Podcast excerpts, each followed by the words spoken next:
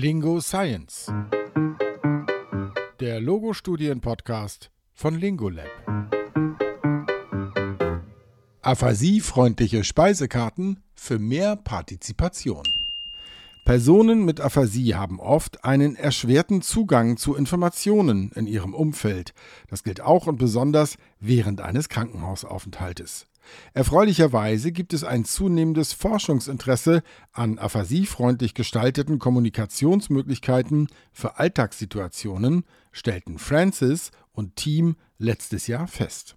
Sie selbst untersuchten dabei die Möglichkeiten der Gestaltung von Krankenhausmenükarten. Sie entwarfen eine digitale Speisekarte, von der Personen mit Aphasie mit Unterstützung der logopädischen Fachkräfte bestellen konnten. Die Bestellung mit der aphasiefreundlichen Menüübersicht wurde mit dem normalen Vorgang mit der gängigen Krankenhausspeisekarte verglichen. Gegenübergestellt wurden die Menge der eingenommenen Speisen, wie eingebunden sich die Betroffenen fühlten, welche Speisekarte sie bevorzugten und wie aufwendig der Bestellvorgang war. Das Ziel war es zum einen zu schauen, ob Personen mit Aphasie mehr Nahrung zu sich nehmen, wenn sie von einer speziell auf ihre kommunikativen Bedürfnisse abgestimmten Karte bestellen. Die Nahrungsaufnahme in Kliniken ist nämlich ein wesentlicher Bestandteil des Rehabilitations- und Gesundungsprozesses. Zum anderen sollte herausgefunden werden, ob Betroffene mehr Partizipation und Selbstbestimmung erleben, wenn sie von einer aphasiefreundlichen Speisekarte bestellen. Teilnehmende waren 29 stationäre Patientinnen und Patienten mit einer nicht progredienten Aphasie. Außerdem wurden während und nach der Studie die Erfahrungen der zuständigen Sprachtherapierenden sowie der Pflegekräfte und Familienmitglieder der Personen mit Aphasie protokolliert. Die Teilnehmenden bestellten über einen Zeitraum von bis zu 15 Tagen täglich entweder von einer aphasiefreundlichen oder von der gängigen Speisekarte. Die Speisekarten wurden randomisiert präsentiert. Die aphasiefreundliche Speisekarte wurde über ein iPad präsentiert. Diese Speisekarte war interaktiv und beinhaltete Fotos von jeder bestellbaren Speise aus dem Menü. Die Fotos waren außerdem mit kurzen Begriffen beschriftet. Jeden Tag wurde die Menge der aufgenommenen Speise gemessen und die Teilnehmenden bewerteten anhand einer 10-Punkte-Skala, wie sehr sie sich beim Bestellvorgang eingebunden fühlten und wie aufwendig dieser war. Die assistierenden Sprachtherapiekräfte maßen dabei die Zeit, die sie benötigten, um die Teilnehmenden bei der Bestellung und Auswahl zu unterstützen und notierten förderliche und hinderliche Faktoren. Sie unterstützten ihre Patientinnen und Patienten während des Bestellvorgangs und gaben ihnen Hilfen. Bei einer nicht eindeutigen Auswahl wurden zum Beispiel zwei der vier sichtbaren Bilder verdeckt, um die Auswahlmenge zu reduzieren. Am Ende der Studie wurden die Teilnehmenden gefragt, welche Speisekarte sie bevorzugten. Die Sprachtherapeutinnen und Sprachtherapeuten wurden abschließend in einer Fokusgruppe interviewt und die Pflegekräfte füllten einen Fragebogen aus. Es gab keine signifikanten Unterschiede bei der Menge der Speisenaufnahme nach der Bestellung aus den verschiedenen Speisekarten. Die Teilnehmenden bewerteten die aphasiefreundliche Speisekarte aber insgesamt signifikant besser in Bezug auf aktive Teilhabe und Bestellaufwand. 19 von 20 befragten Teilnehmenden, die eine Präferenz angaben, bevorzugten am Ende der Studie die aphasiefreundliche Variante der Speisekarte.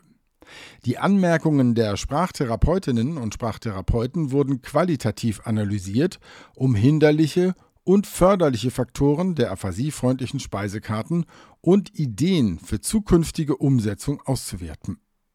Als hinderlich wurden fehlendes Engagement und schwankende kognitive Fähigkeiten der Patienten und Patientinnen angegeben.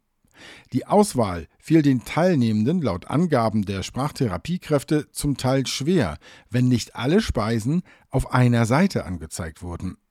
Der Bestellvorgang dauerte außerdem durchschnittlich ungefähr viereinhalb Minuten länger, wenn die aphasiefreundliche Speisekarte genutzt wurde.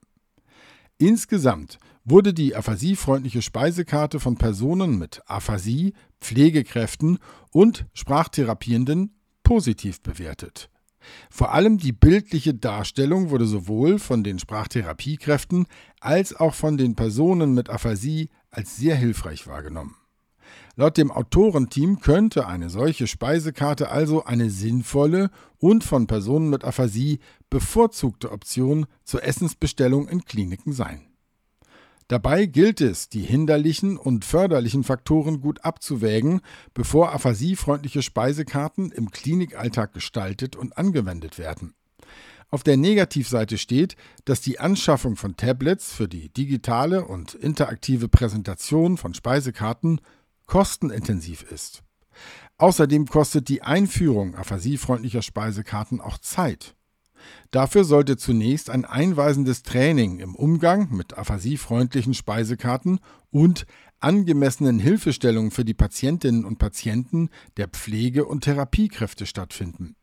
Aphasiefreundliche Speisekarten müssen außerdem regelmäßig mit den sich ändernden Speiseplänen aktualisiert werden. Auf der Positivseite bietet eine aphasiefreundliche Speisekarte dafür wichtige Vorteile. Personen mit Aphasie können einen besseren Zugang zu Informationen bekommen, sie können eigenständig und aktiv an einer alltäglichen Aktivität partizipieren und haben eine auf ihre Bedürfnisse angepasste Möglichkeit zur Kommunikation. So ist bereits bei Klinikaufenthalten mehr Teilhabe für die Patientinnen und Patienten möglich. Die Selbstwirksamkeit wird gestärkt. Auf den Punkt gebracht von Julia Brüsch. Studierende im Studiengang Patholinguistik an der Universität Potsdam. Finden auch Sie, sollte viel mehr aphasiefreundliche Informationen angeboten werden? Wenn ja, wo vermissen Sie dieses Angebot? Schreiben Sie uns gerne in den Instagram-Chat zur heutigen Folge oder auch direkt an info@lingo-lab.de. Auf unserer Homepage finden Sie wie immer diese und andere Folgen zum Hören und als PDF zum Download besuchen Sie uns auf lingo-lab.de slash podcast. Viele gute Ideen in dieser Therapiewoche wünscht Ihr Team von Lingolab.